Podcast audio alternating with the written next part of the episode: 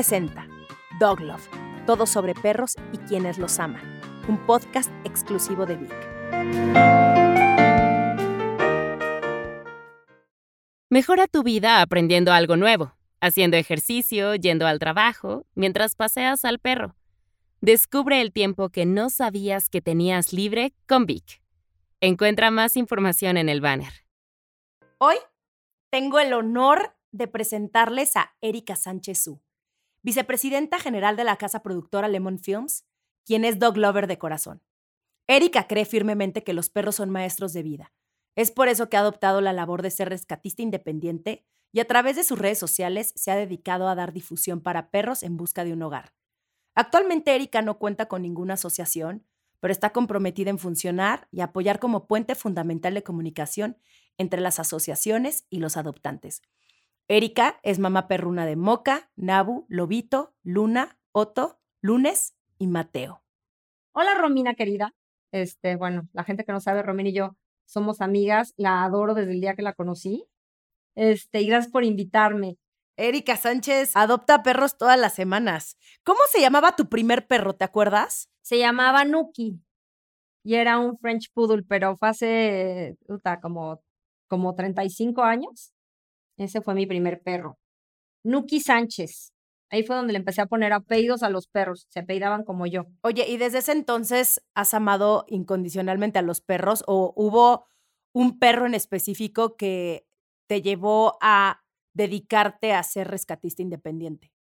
Pues mira, la verdad a mí siempre me han gustado los perros, pero cuando empecé a rescatar fue una vez que en, en Facebook me llegó la historia de una perrita que se llamaba Sachi y era todas las semanas me salía como la misma historia del perro y yo veía como 100 comentarios de pobrecita, ay, alguien rescátela. Sachi vivía en una, en una pensión y me, daba mucho coraje que todo el mundo decía, por favor, ayúdenlo, pero nadie decía, yo la voy a ayudar. Entonces, era una perrita muy viejita, era una perrita que todo lo que tenía estaba mal, o, sea, ya tenía como todos los males del mundo, era un perrito viejito que había subido muchísimo maltrato. Y ahí fue cuando yo dije, bueno, denmela a mí, y, o sea, me trajeron a Sachi. Sachi eh, tenía cistisemia por patadas que le habían dado y una cosa que se le había infectado y no la habían tratado bien. Era un perrito que tenía sarna, era una perrita que tenía pánico severo y básicamente era un perrito muy, muy triste. Y la llevé al veterinario. Mi veterinario me dijo, güey, no, no, entiendo cómo este perrito sigue vivo. Eh, le hicieron como estudios sin tratar de, o sea, sin tratando de no lastimarla. Y la segunda noche, él era un perro que no quería ni que lo tocaras, o sea, estaba como muy en su onda. Para esto fueron como dos meses en que la, la chava que la tenía a su cargo me pidió todos los papeles del mundo, me pidió visitas, yo y, y visitaba al perrito, el perrito cada día más triste, hasta que ya por fin me lo dio. Y el segundo día, la perrita por fin se me acostó encima de las piernas y se murió. Y eso me dejó súper marcada y dije, no vuelvo a llegar tarde a la vida de ningún perro que vea yo sufriendo empecé a investigar quiénes eran como las rescatistas más respetadas, cuáles eran los albergues, empecé a, ir a visitar los albergues y empecé a rescatar y empezó a crecer mi familia, porque a muchos no los pude colocar y hubo otros de los que me enamoré y los casos más difíciles me los quedé. ¿Hasta el día de hoy tienes idea de cuántos perros has ayudado? Pues mira, la última vez que los conté, por ahí del año pasado, así, eh, rescates en los que he estado involucrada, eran más de 280 y cacho. Y ya me dijiste que muchos de ellos, pues te decidiste quedar con ellos. ¿Quiénes de los Sánchez eh, dijiste, este es para mí? Moca, o sea, la primera que, que, digo, desde el día que la vi fue como una historia de amor. Eh, dejaron, a Moca la dejaron en una, en una clínica veterinaria a mi nombre. Me habló un veterinario que yo no conozco y me dijo, oye, pues mucho gusto, soy el doctor fulano de tal. Dejaron un perro con una carta y tu teléfono. Entonces eh, fui al veterinario y, este, y sale el doctor, ya sabes, todo arañado y me dice, ten, esta carta es para ti. Eh, y la señora que la trajo dijo que la podíamos dormir si tú no la querías. Entonces leí la carta y básicamente era de una señora que me contó que unos tipos la tenían encadenada en un colchón en un lote baldío y abusaban de la perrita sexualmente, que la perrita vivía ahí y estaba ahí en el sol, en la lluvia, que apenas si le daban de comer y le daban agua, pero pues que básicamente era una perrita que pues ellos usaban para maltratarla y para abusar de ella. pero que era un perro muy miedoso. Ella sentía que era un perro que difícilmente iba a poder volver a retomar su vida y que pues me la dejaba ahí porque le habían hablado muy bien de mí, pero pues que ella ya había dejado pagada la inyección para que la durmieran en caso de que yo no la quisiera, porque no quería que este perrito la volviera a pasar mal. Total que le dije al doctor, eh, pues si la pueden bañar, yo sin verla y todavía no la veía. Y me dijo, sí, sí, pero es un perro que muerde, es un perro que araña, mire cómo me dejó. le dije, como sea, el perro es mío, nada más necesito por favor que la bañen. Total que regresé por ella a la hora y sale, ya sabes, un cuate igual todo arañado, enojado, con, con un perrito amarrado en un mecate. y me acerco a Moca, era mi perro, era el amor de mi vida. Y alza los brazos, porque Moca tiene algo como que, algo tiene las articulaciones que no, no los alza mucho, pero los alza.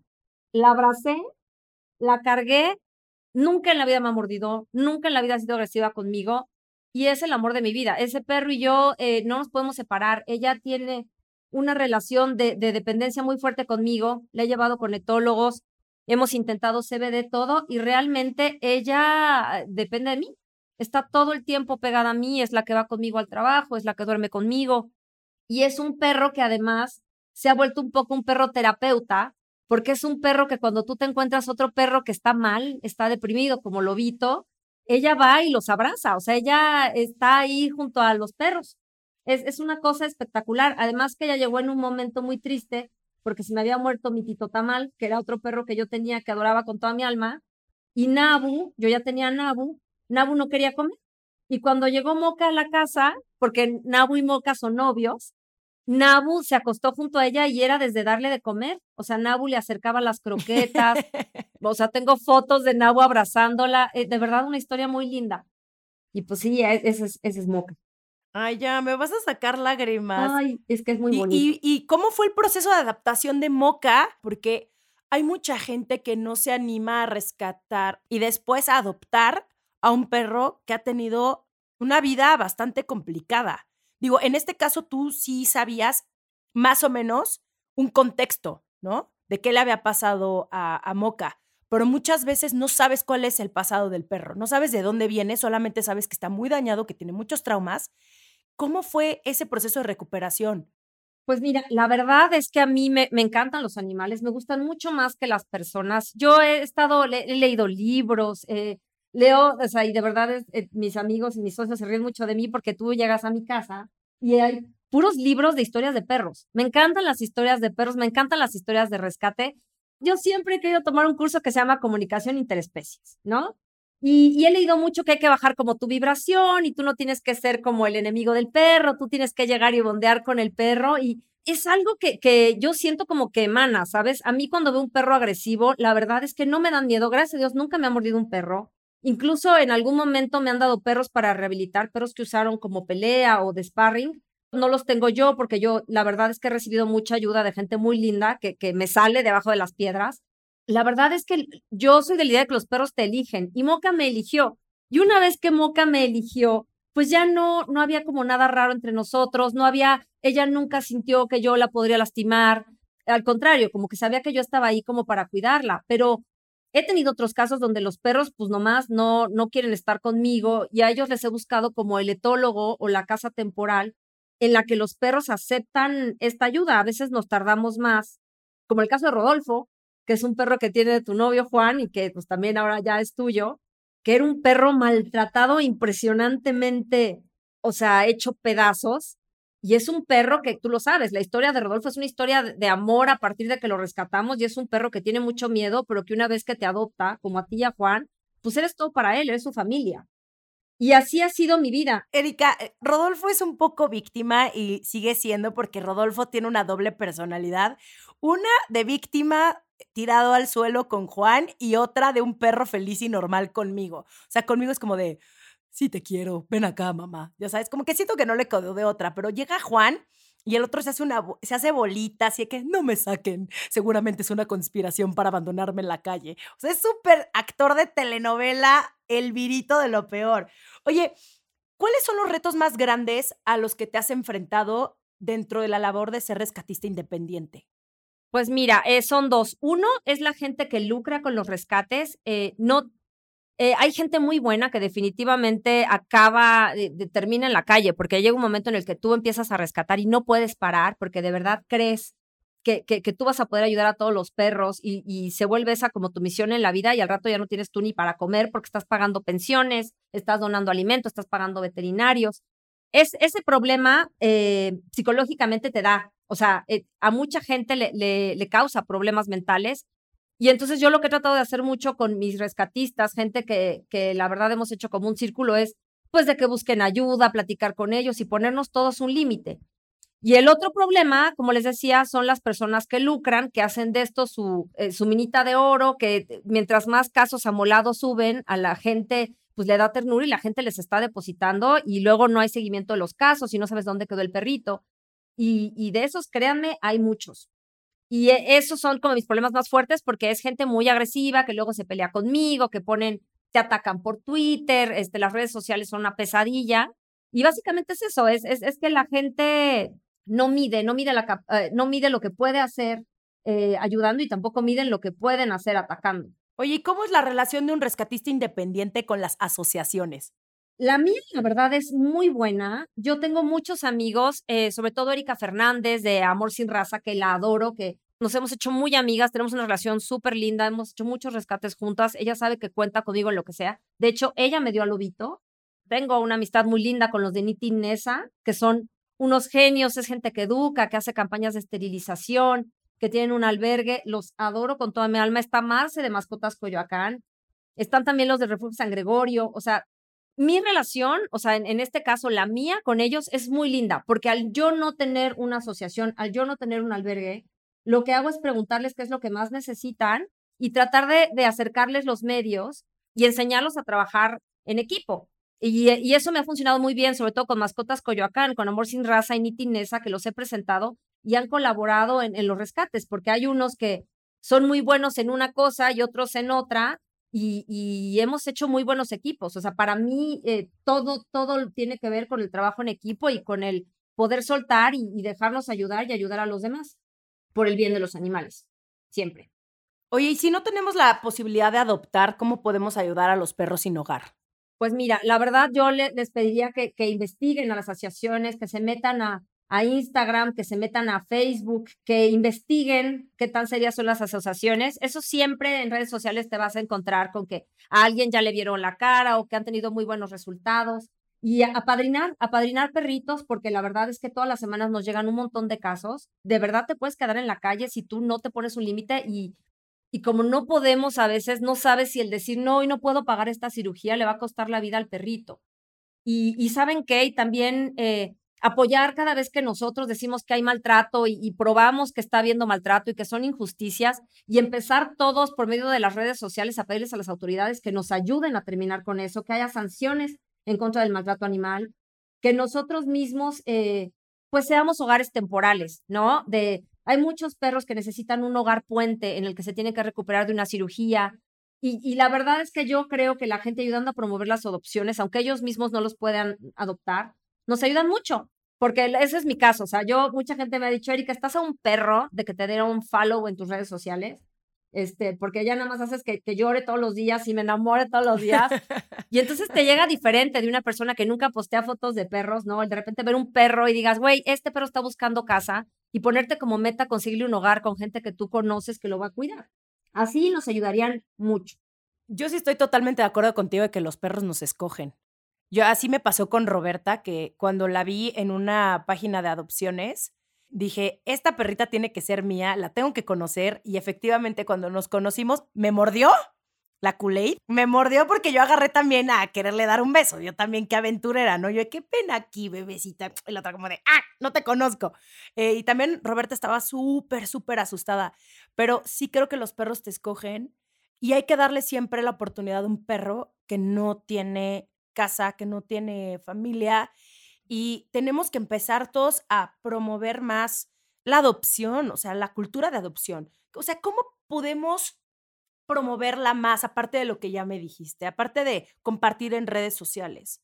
Pues mira, buscar campañas de esterilización y ayudarnos a, a, pagar las esterilizaciones.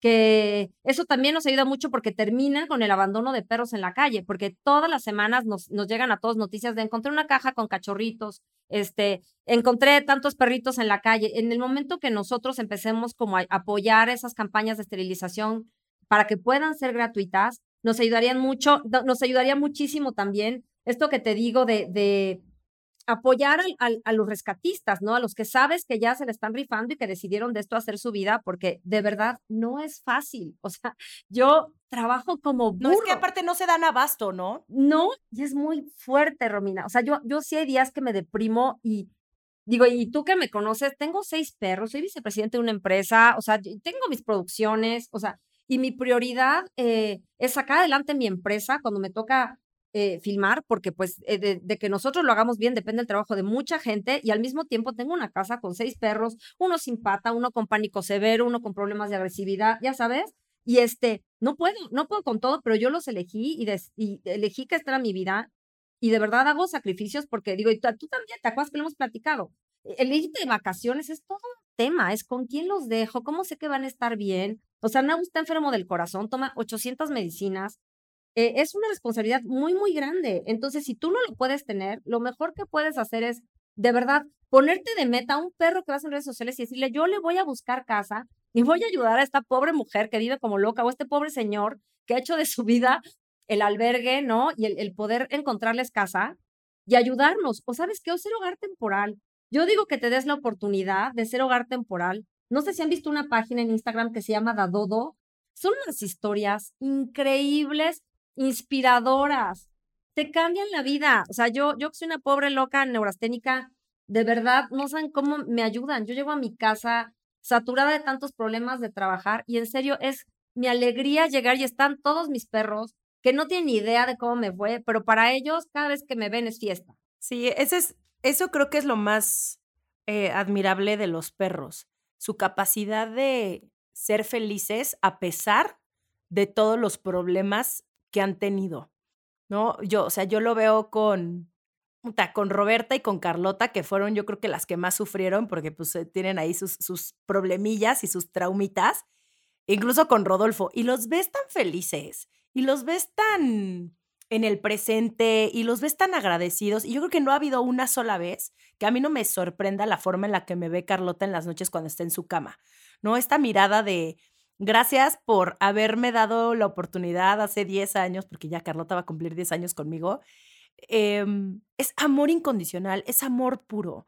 Y, sigue habiendo como este, mm, pues sí, estas ideas de, de los perros mestizos o de los perros callejeros, ¿no? O sea, la gente sigue como muy obsesionada, eh, no sé si es obsesionada sea la palabra, pero como muy, quiero un cierto perro de esta raza y vivimos en un país donde tampoco existen estas leyes, donde hay un, de verdad se deban de prohibir estos crederos clandestinos o la venta de perros en, los mercados, porque sigue existiendo, ¿no? Porque siguen existiendo estas tiendas como mascota, donde siguen vendiendo perros. Entonces, y, pero es porque la gente sigue pensando que un perro de raza es mejor que un perro mestizo. En tu experiencia, yo lo sé, pero a mí me gustaría que tú me dijeras cuáles son las ventajas de tener un perro mestizo. Ay, pues mira, todas, te voy a decir, o sea, la verdad es que es, estos perros te ven con un agradecimiento, ellos no tenían nada y de repente tú eres su todo. No, no hay que perder de vista que son animalitos, que son perros, la verdad, porque tampoco los podemos humanizar, pero en mi experiencia los perros mestizos son, son la mayoría, son la mayoría del, igual que, que lo que somos nosotros, porque al final yo me peleo todo el tiempo y que, que no, no pretendo hablar polémica con esto, pero nosotros mismos somos mestizos y yo iba a ver mis pleitos luego en Facebook así de, pues yo hubiera sido perro, nadie me, nadie me hubiera querido comprar. O sea, si me venden, nadie me quiere. Y todos los perros son preciosos. Un perro que tú rescatas es un perro que lo único que siente es agradecimiento. Es un perro que de otra forma no tenía casa. Son súper inteligentes. Al contrario de otras razas, que como son razas puras, los perros a veces pues tienen muchos problemas psicológicos. Son perros agresivos o son perros eh, destructores. En sí, ningún animal es malo, pero cuando la raza es muy pura, no siempre, pero llegan a tener algunos problemas. Yo la verdad eh, eh, siempre les he dicho que el amor no se compra y básicamente para mí esos son los perros, son amor. Entonces sí me, me molesta muchísimo que la gente de repente te hable y te diga, oye, necesito que me ayudes a, porque yo me, dedico mucho también a buscar, entre a buscar perros que se han perdido, uso para eso mis redes sociales, a encontrar al perro que se te perdió, te coacheo, te digo más o menos qué es lo que les ha funcionado a otras personas. Tengo como toda una red de gente que, que rescata perros y que también se dedica a eso.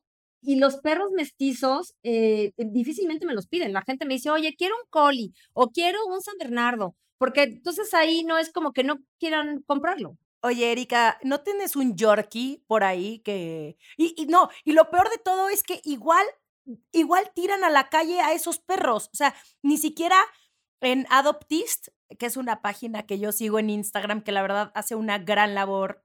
Hay muchísimos perros también de raza que la gente da porque ya no los quiere, porque ya no los puede cuidar. Entonces, al final del día ni siquiera se trata de un perro mestizo o de raza, es más bien la falta de compromiso que existe y el por qué. Realmente la gente no se lo piensa dos veces antes de decir quiero tener un perro y que es un compromiso de más de 10 años.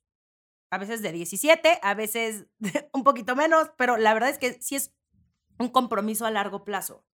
Claro, o sea, hay mucha gente que a mí, a mí, me llegan muchos casos que me dicen, oye, es que mi vecino se fue de vacaciones y dejaron a los perros ahí en el jardín, pero, pero creo que van a estar bien porque les dejaron una cubeta con croquetas y un bote con agua. No es como un gato, o sea, el perro se va a comer todas las croquetas cuando tenga hambre y se va a empachar y los tres días siguientes ya no va a tener croquetas y eventualmente se le va a acabar el agua. Entonces, la gente no entiende que eso también es maltrato animal. O sea, que el compromiso con tu perro si tú te vas de vacaciones, tienes que ver porque el perro en lo que tú no estás, te, esté en un entorno seguro, donde esté tranquilo, este, porque al final del día son miembros de nuestra familia, ¿no? O sea, no puedes dejarlo ahí abandonado. Yo entiendo que hay ranchos en donde tienen a los perros porque los ayudan a cuidar su rancho, pero al final también se vuelve, o sea, un perro en un rancho feliz donde el perro tiene un espacio grande para correr, donde va a estar alimentado, donde va a estar vacunado, donde van a ver por él. Porque sí hay gente también que, te digo, es este problema de que los humanizan y no se trata de que llenen tu espacio, de que pon tú o no fuiste mamá o no fuiste papá o estás tú solito en la vida y que digas, bueno, pero con esto ya estoy, porque no es así. Y yo me he encontrado mucho, mucho que existe en el mundo del rescate todos estos pleitos de personas que, que, que se les va la onda porque pues yo creo que ya están como medio mal de la cabeza de tantos rescates tan mal que le han pasado, que consideran cosas que no son maltrato animal, maltrato, porque el perro lo están tratando como un perrito. Y eso también creo que está muy mal. Digo, y tú, tú has visto las broncas que yo por metiche me meto luego y, y pleitazo, ¿no? Con gente muy agresiva, muy, muy agresiva. Y luego también, ¿sabes qué pasa, Erika? Que hay muchas veces que les ponen tantas trabas para adoptar a los perros, pero a un nivel ya exagerado, muy exagerado. O sea, hay perros que vienen de situaciones de calle pues bastante fuertes. Eh, no porque sea un perro grande, necesariamente necesita un jardín, por ejemplo. Si tú tienes el compromiso de sacarlo a pasear en la mañana, la tarde y en la noche, y son perros que no tienen demasiada energía, puede vivir perfectamente bien en un departamento. Digo, oye, este es un ejemplo, ¿no? Pero creo que luego les ponen estos requisitos absurdos que la gente termina yéndose a mascota a comprar un perro porque pues, es más fácil. Entonces creo que sí tiene que ser como responsabilidad de todos, ¿no? Que los rescatistas independientes también dejen de ser tan aprensivos, ¿no? Confiar en que la persona a la que le están dando el perro le va a dar la mejor vida. Y justo, creo que me quedo con varias cosas, como ponerte un límite al rescatar a los perros, ¿no? En dado caso que quieras ser rescatista independiente, eh, ayudar a los rescatistas independientes con donaciones, con croquetas, eh, busquemos más hogares temporales y también lo más importante, el usar tus redes sociales.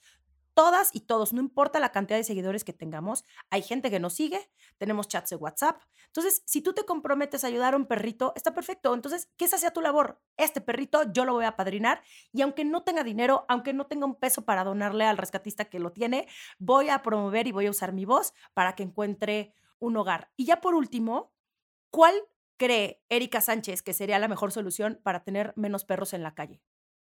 La esterilización. Vamos a apoyar las campañas de esterilización, tanto las que pone el gobierno como las que ponen las asociaciones, y vamos a esterilizar la mayor cantidad de perros para limitar el abandono y para limitar que las calles estén llenas de animalitos que eventualmente se van a morir o de hambre o por maltrato o los van a atropellar. Vamos a ayudar a esterilizar. Oye, Erika, muchísimas gracias. Te quiero muchísimo. Es padrísimo ser tu amiga. Te admiro un montón por muchas, muchas, muchas cosas.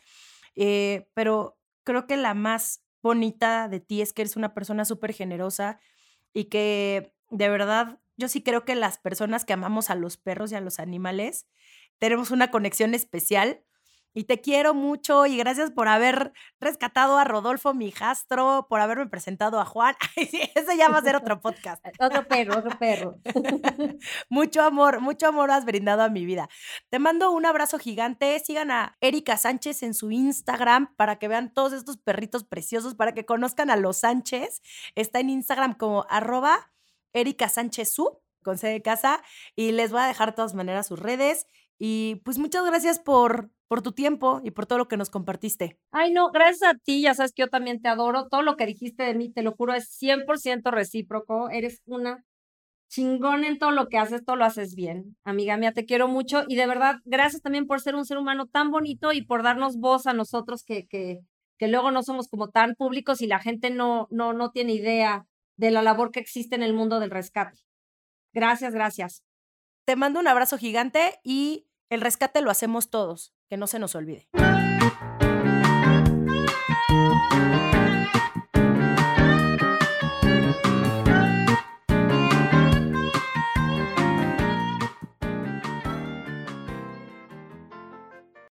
Descubre el tiempo que no sabías que tenías libre y vuélvete la mejor versión de ti mismo. Mejora tu vida con 30 minutos al día. Descubre Vic. Encuentra más información en el banner. Presentado por Vic. Escuchar es el nuevo leer. Vic Technologies, SAPI de CB. Todos los derechos reservados. Copyright Ciudad de México, México 2020.